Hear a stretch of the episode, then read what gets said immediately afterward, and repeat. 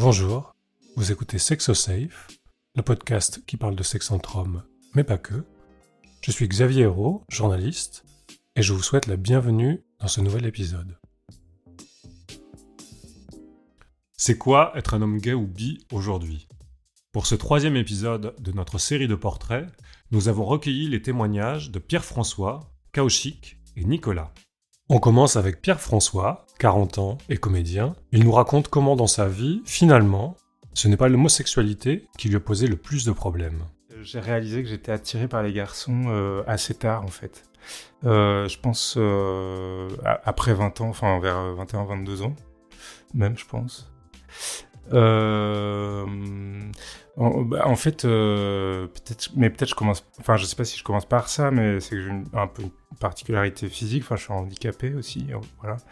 Et donc du coup, euh, je pense que j'ai mis du temps à m'intéresser euh, à la sexualité en général.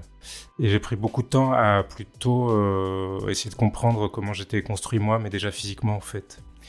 Et donc du coup, euh, voilà. Donc, je ne me posais pas vraiment de questions. Euh, je pense que. Euh, bah, enfin, j'ai une, genre une copine à 18 ans, mais voilà.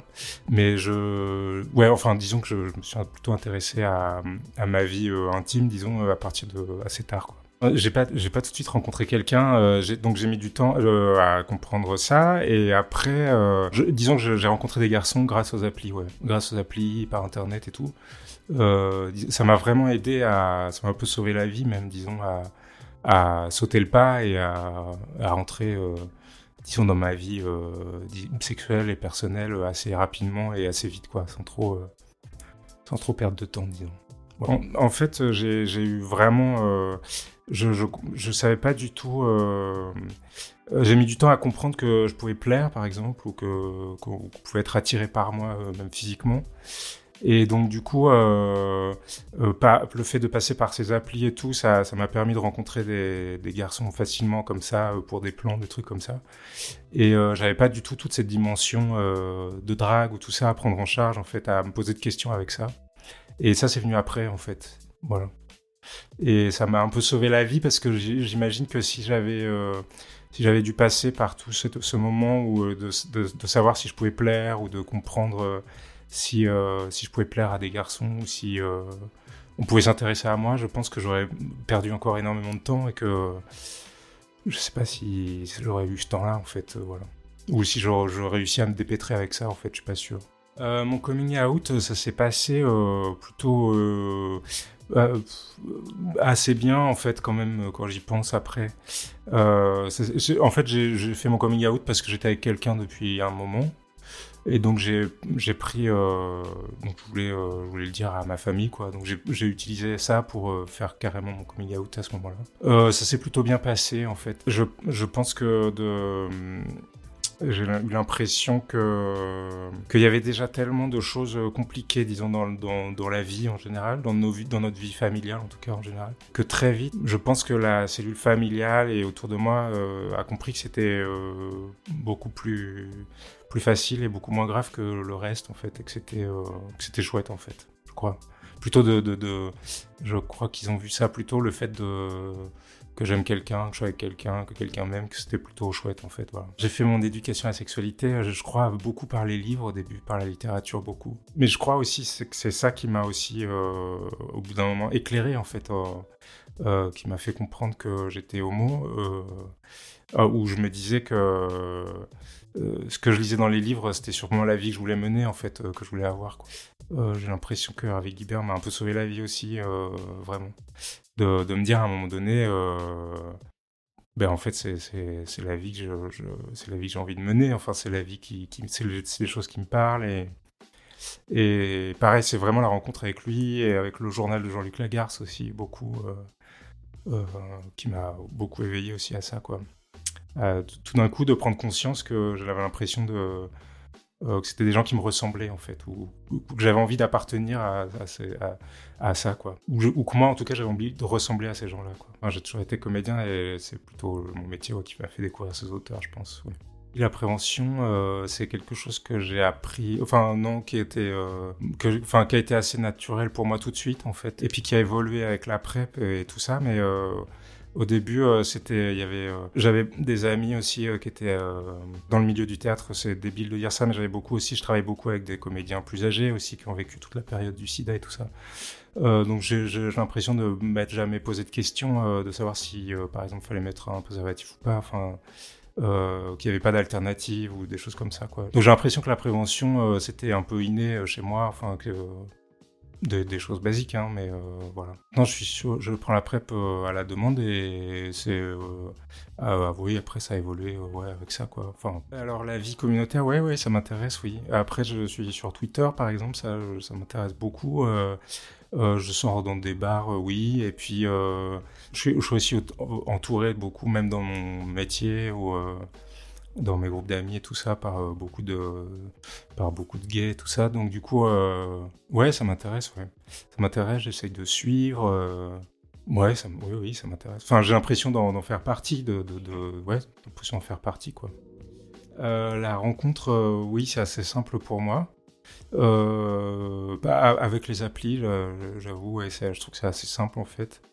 Et après, ça dépend des moments, mais euh, où il y a des moments où j'en fais plus que d'autres. J'ai rencontré des gens super dessus et tout. Euh. Et puis j'ai jamais eu de, j'ai, enfin, j'ai toujours eu des, chouettes moments, même quand c'était pas terrible et tout. J'ai jamais eu des, grosses déceptions et tout ça. Je crois que je suis heureux, ouais, oui, oui, ouais, ouais, je crois que je suis heureux. Oui, oui, j'ai un métier qui me plaît, euh, je, fais, un peu ce que j'aime et tout. ouais, ouais, oui, oui, je suis plutôt heureux, ouais je suis fier euh, d'être gay, euh, oui. Ah, après, c'est étrange. Euh, enfin, non, c'est pas étrange, mais en, ce moment, je, m'intéresse beaucoup à, mon, ma vie, à mon handicap, disons. Et j'ai l'impression que. En fait, ce qui est étonnant, j'ai l'impression, c'est que j'ai l'impression. Le handicap a pris beaucoup de place dans ma vie, en tout cas, d'essayer de le comprendre. de l'essayer de le, de le maîtriser, d'apprendre à vivre avec et tout ça.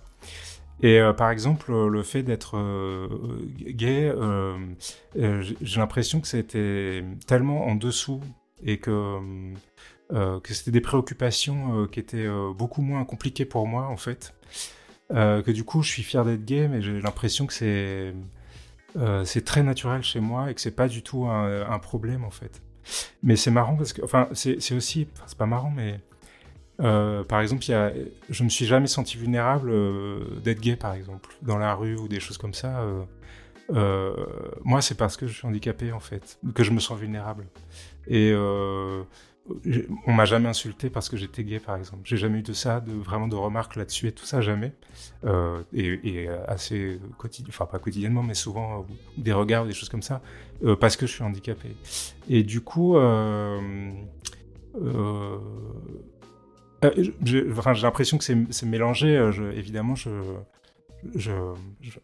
les deux sont mélangés, mais euh, j'ai l'impression que j'ai une certaine fierté aujourd'hui à,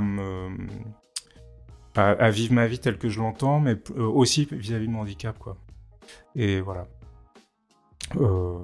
aussi parce que je suis gay, enfin, je trouve ça chouette. Et... Mais j'ai l'impression que c'est plus facile pour moi. Enfin, je sais pas comment dire, que c'est je me pose moins de questions en tout cas là-dessus.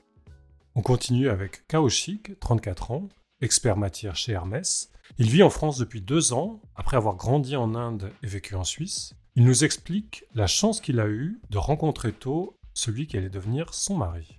Les premiers souvenirs d'attirance pour les garçons, ça date de, je pense, quand j'avais 11 ou 12 ans et j'avais euh, des petits coups de cœur pour euh, les camarades de classe. Euh, j'ai grandi dans des, dans, une, dans des conditions très modestes, donc j'allais dans une école où il n'y avait pas une infrastructure euh, géniale, géniale, et par exemple, il n'y avait pas suffisamment de toilettes, donc quand on avait des pauses, il fallait aller pisser ensemble en fait. Donc je me souviens que je regardais du coin de l'œil le sexe des autres, je me souviens aussi que ça me faisait des premiers souvenirs d'excitation aussi en fait. Donc quelque part, je le savais déjà, et après, entre-temps les fantasmes, le moment quand on touche la puberté, et puis il y a tous ces scénarios qui se présentent, même si on ne comprend pas tout. Voilà, donc ça date quand même de, quand j'avais 11 ou 12 ans. Hein. J'ai pas souvenir d'avoir été personnellement victime d'homophobie quand j'étais encore à l'école. Par contre, je sais qu'il y avait d'autres camarades de ma classe qui euh, le subissaient alors qu'ils étaient même pas euh, homosexuels, euh, de ce que je sais. Ils avaient un comportement qui n'était pas forcément masculin dans les idéales que présente la société et du coup qui se faisaient ridiculiser. et je pense aussi que j'avais un tout petit peu d'homophobie internalisée à cette époque-là et du coup je participais dans, ces choses euh, juste pour ne pas que l'attention soit sur moi en fait, parce que je, portais effectivement euh, ce regard sur ce que j'étais moi-même, et afin de vouloir distraire le regard des autres, je participais un peu dans ces actes qui aujourd'hui euh, seraient classés carrément d'homophobie et de transphobie. J'avais aucun modèle à l'époque qui me permettait de me retrouver dans des situations qui me paraîtraient parlant par rapport à ce que je vivais. la seule chose que j'avais, c'était la pornographie que j'ai découvert assez tard en fait. J'ai découvert, enfin, j'ai découvert la pornographie hétérosexuelle, on va dire, à, l'âge de 13-14 ans, je pense.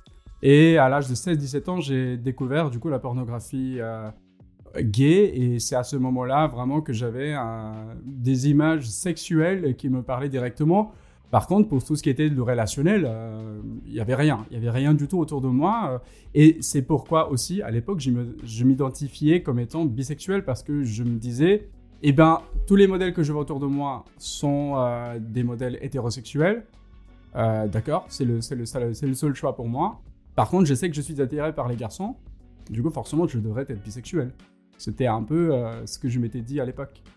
Et c'est pas avant que j'arrive en Europe, et même là, je voyais que euh, les sites de rencontres qui étaient plus orientés à cul et sexe. Et donc, euh, en fait, modèle euh, de couple homosexuel, c'est pour moi, je pense, les premiers, c'était ma première relation en fait. je pense pas que je suis parti de l'Inde à cause de mon, homosexualité. C'est très commun en Inde quand on fait des études poussées de, partir pour faire les études supérieures par la suite.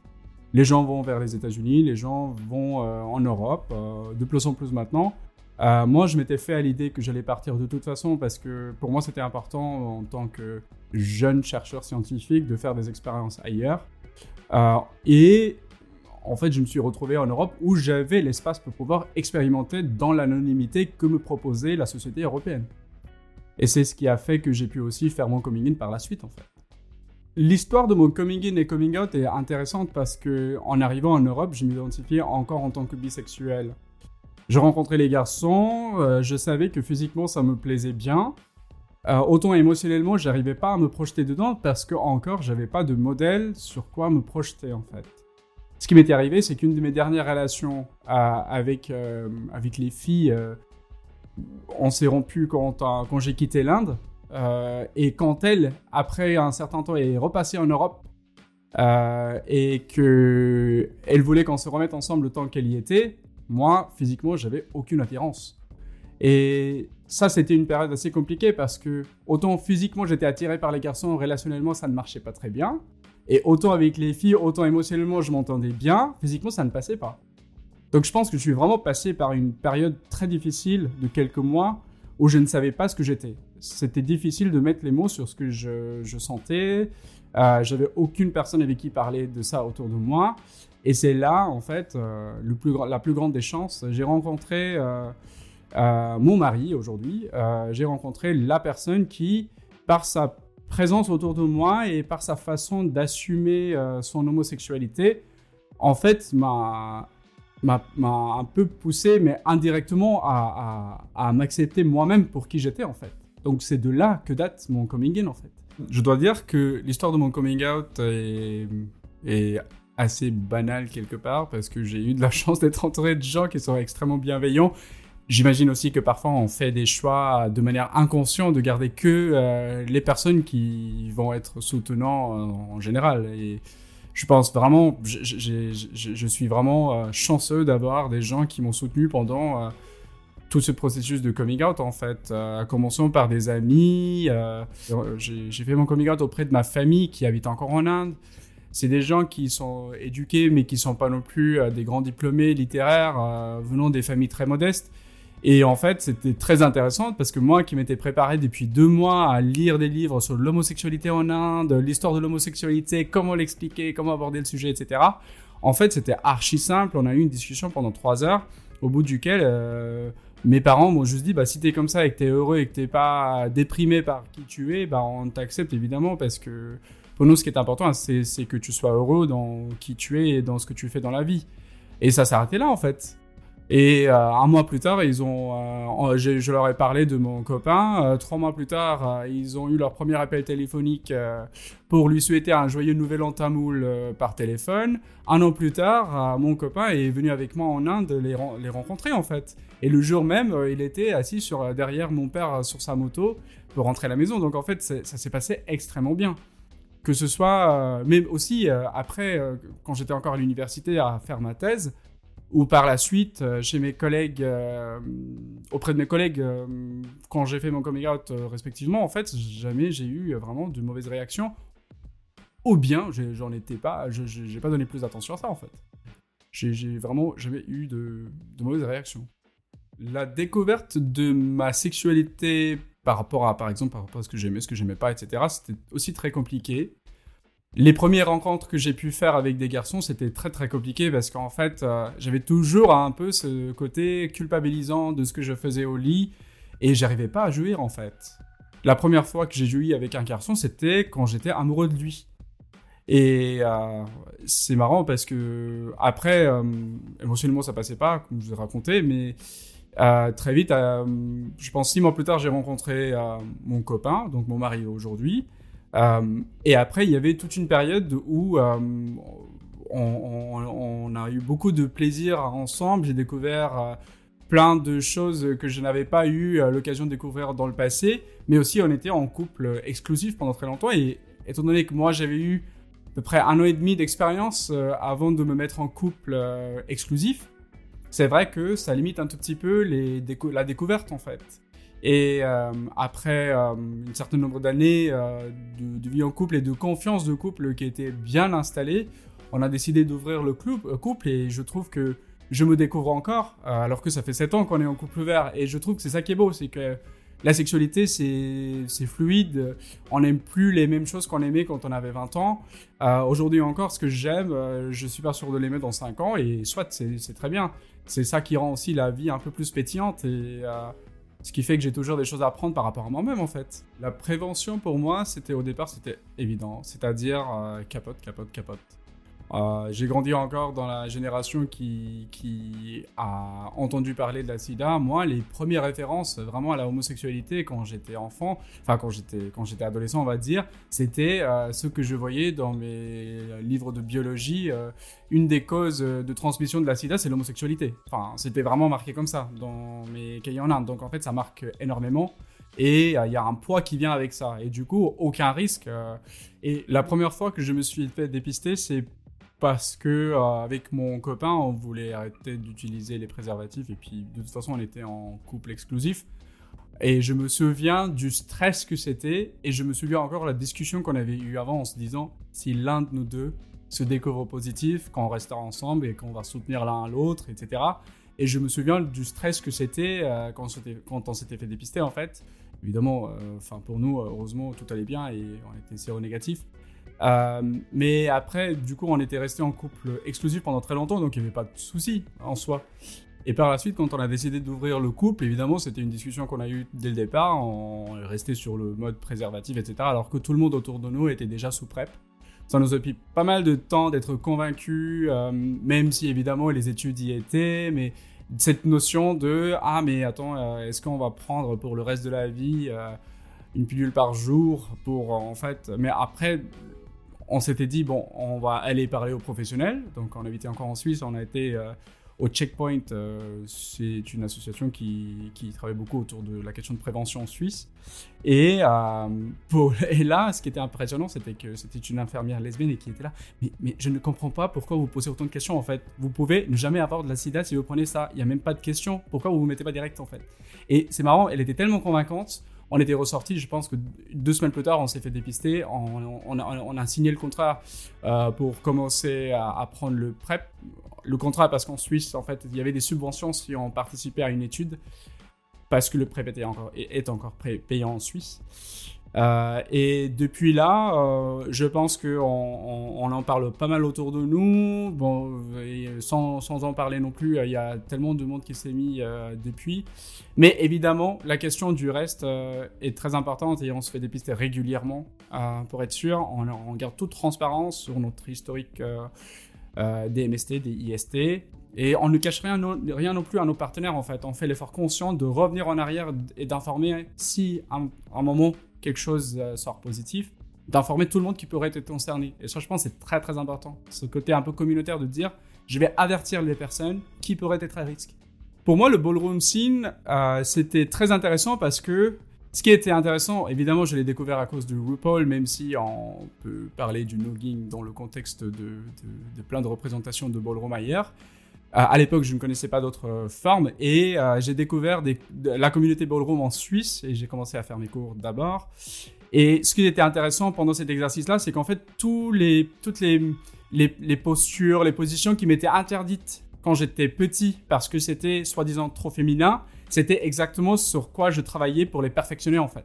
Donc il y avait encore une fois cette revendication de qui j'étais en plus d'être entouré de personnes qui étaient comme moi et qui cherchaient à s'exprimer avec joie, avec fierté, dans un espace qui était un safe space en fait. Et c'est ça que je trouve encore très beau euh, dans, la scène ballroom, c'est qu'en fait c'est une communauté avant tout. Oui, on danse, oui, on, fait des, des, grands événements, mais avant tout c'est une communauté.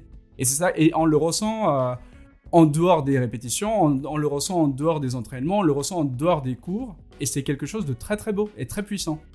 Surtout pour les personnes issues euh, des minorités euh, sociales. La fierté, c'est quelque chose que je ressens parce que pour moi, la fierté, plus que d'être euh, quelque chose qui, quelque part, est inhérent à nous, c'est le fait de dire devant ceux qui pensent qu'on ne devrait pas exister, le fait qu'on existe et on est bel et bien là en fait. C'est la fierté d'exister, c'est la fierté d'exister malgré tout ce que la société a pu nous faire subir. Et c'est ça la fierté. La fierté, pour moi, c'est la courage qu'on a dans notre communauté de continuer à exister, de continuer à marcher pour nos luttes, de continuer à se manifester, de continuer à parler des choses de plus en plus, euh, on va dire, contemporaines et, non. Enfin, on parle de l'intersectionnalité aujourd'hui, on parle de, des luttes communes, de, de, soutien aux autres luttes je, pense que c'est ça la fierté. C'est qu'en fait, à travers tout ce qu'on vit, on est des, êtres quand même extrêmement émotionnellement intelligents. Et c'est ça, c'est ça dont je suis très fier. On termine avec Nicolas, 43 ans, qui vit à Lyon. Il nous parle notamment de l'influence qu'ont eu sur lui les statues d'hommes musclés au Louvre et le visionnage du film Les Nuits Fauves. J'ai grandi en Savoie, au pied des montagnes. Moi, j'ai eu la chance d'avoir une, une enfance heureuse, on va dire. Grande maison, grand jardin. Euh, bah, sûr, les activités euh, de la montagne, euh, le ski, la rando. J'en garde de très très bons souvenirs. J'ai pas vraiment compris que j'étais attiré avec les garçons avant, je sais pas, je dirais à la fin de mon, à la fin de mon adolescence. Alors, j'ai eu la chance d'avoir des grands-parents, également euh, ma mère qui était euh, très branchée sur euh, l'art. Je me souviens depuis tout petit, chez mes grands-parents, il y avait toujours des tableaux, des sculptures avec des mecs bien foutus à poil. ça faisait partie du quotidien. Et je me souviens que ma mère m'avait emmené au Louvre quand j'étais jeune, je, vais avoir 8 ou 9 ans, et elle avait, dans ses études, fait histoire de l'art. Et donc elle m'avait fait une, visite thématique du Louvre avec euh, l'évolution des, standards, des critères de beauté euh, dans l'histoire. Et donc à partir de là, euh, je me souviens qu'au Louvre, dans la cour Marly, il y a des, statues avec des gars super musclés, des grosses barbes, avec des vêtements dessinés sur les avant-bras. Je trouvais ça très très beau, ça m'attirait beaucoup. et pour moi, trouver un homme ou une femme beau, ça ne m'avait jamais euh, choqué euh, ni interrogé fait, par rapport à mon homosexualité. Pour moi, c'était tout à fait euh, normal. C'est quand, on va dire que la, libido s'est développée, que là, j'ai remarqué qu'en regardant des fois du porno, j'étais plus attiré par le garçon, je veux dire sexuellement. Et après, vers 17 ans, moi, je me souviens, j'étais alors dans, les toilettes en train de lire un magazine et je sais pas si vous vous souvenez des, euh, des, publicités noir et blanc pour une célèbre marque de, de, de, lingerie qui commence par un A, dont on taira le nom. Euh, donc il y avait une jeune femme voilà, avec un joli string en coton et la page d'après, il y avait... Euh, un gars avec un sous-vêtement euh, qui était sur la plage un petit peu genre à la Daniel Craig. Euh, et en comparant les pages, je me suis dit, ok, là il se passe quelque chose, là il se passe rien. Je me dis, ok, il y a vraiment quelque chose qui est, euh, qui est là. Je me souviens qu'à l'époque là, j'avais 17 ans victime d'homophobie dans le parcours scolaire. C'est un petit peu. J'ai le sentiment qu'il y a une sorte d'homophobie qui est un petit peu si systémique, c'est-à-dire que voilà, si dès les premières années à l'école, si on rentre pas dans dans le moule, on te fait remarquer que tu es différent. Toi, tu sens en fait que tu es différent, mais sans pour autant comprendre euh, la base. Euh, du coup, j'étais plus proche en effet à l'école euh, des filles. Cour de récré, je jouais plutôt à l'élastique, euh, plutôt qu'au billes ou au ballon avec les garçons. Après, dans mon parcours, que ce soit donc euh, collège, euh, lycée, ce sentiment en fait qu'on fait remarquer qu'on doit rentrer dans le moule, euh, c'est une, sorte de, harcèlement moral qu'on qu qu finit par, par apprivoiser. Et on s'adapte, mais sans pour autant mettre un mot sur une sorte d'homophobie, puisqu'on comprend pas nous-mêmes en fait qui on est par rapport à notre identité sexuelle. Et on grandit avec, on grandit avec, avec beaucoup d'autocensure. Et rien que ça, en effet, oui, avec le recul, je me rends compte que pendant toute mon enfance, euh, j'ai en effet souffert d'homophobie tel qu'on peut le parler, sans le savoir, en effet. Alors, premier crush, euh, alors, je me souviens quand j'étais euh, au collège, j'étais attiré par un gars dans la même classe que moi et à l'époque, euh, et je trouve qu'il ressemblait beaucoup à euh, Tom Cruise.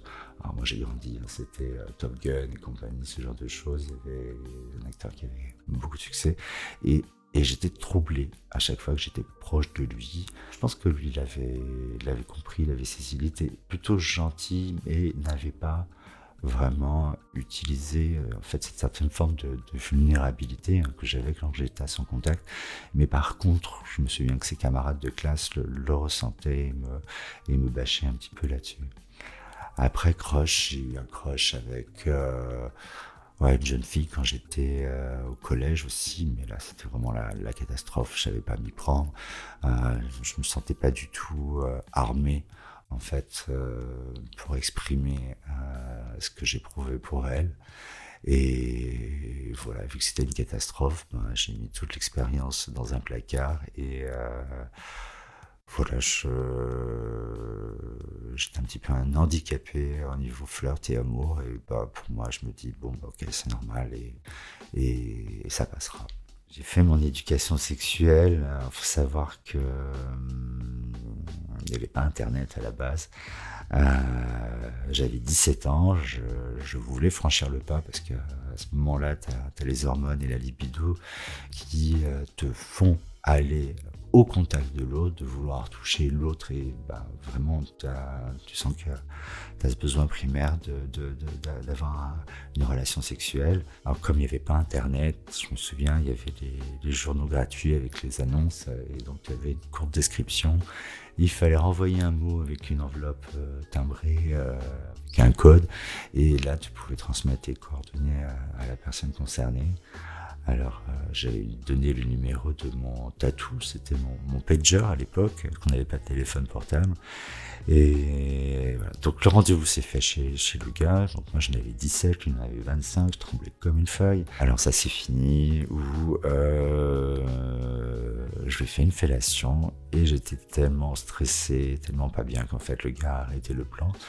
Donc moi j'étais dans un état d'excitation et de frustration à la fois et euh, bah, je me suis réfugié à, la maison, j'habitais à côté et je me suis même lavé euh, la bouche avec la bétadine parce que j'avais tellement peur de choper une MST, le sida ou autre. J'étais complètement euh, freaké, j'avais très très peur euh, en fait du, du VIH.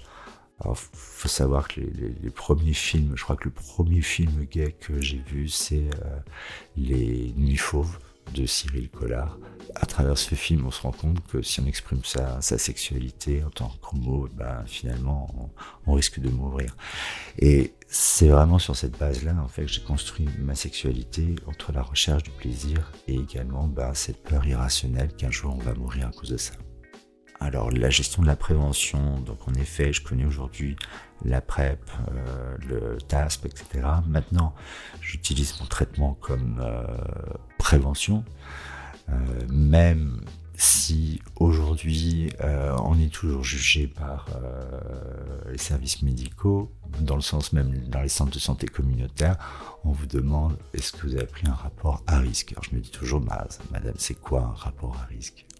Un rapport à risque pour moi, c'est un rapport dans ce cas-là où il n'y a pas euh, de stratégie de prévention. Donc au niveau de la prévention, on peut être soit euh, en traitement comme prévention, euh, soit indétectable si on est euh, séropositif, ou alors avec euh, la PrEP si on veut le prévenir. Le rapport à risque, oui, c'est vraiment un rapport où il n'y a aucune stratégie de prévention. Le chemsex, c'est un phénomène culturel, global. Ce que j'ai appris, c'est que, voilà, même si en France, il y a certains produits spécifiques qui sont euh, pris dans le cadre sexuel, euh, selon les pays, les continents, les produits vont changer. Donc, des fois, les, effets recherchés peuvent être différents, mais en fait, euh, le contexte de ces prises de produits reste, reste le même.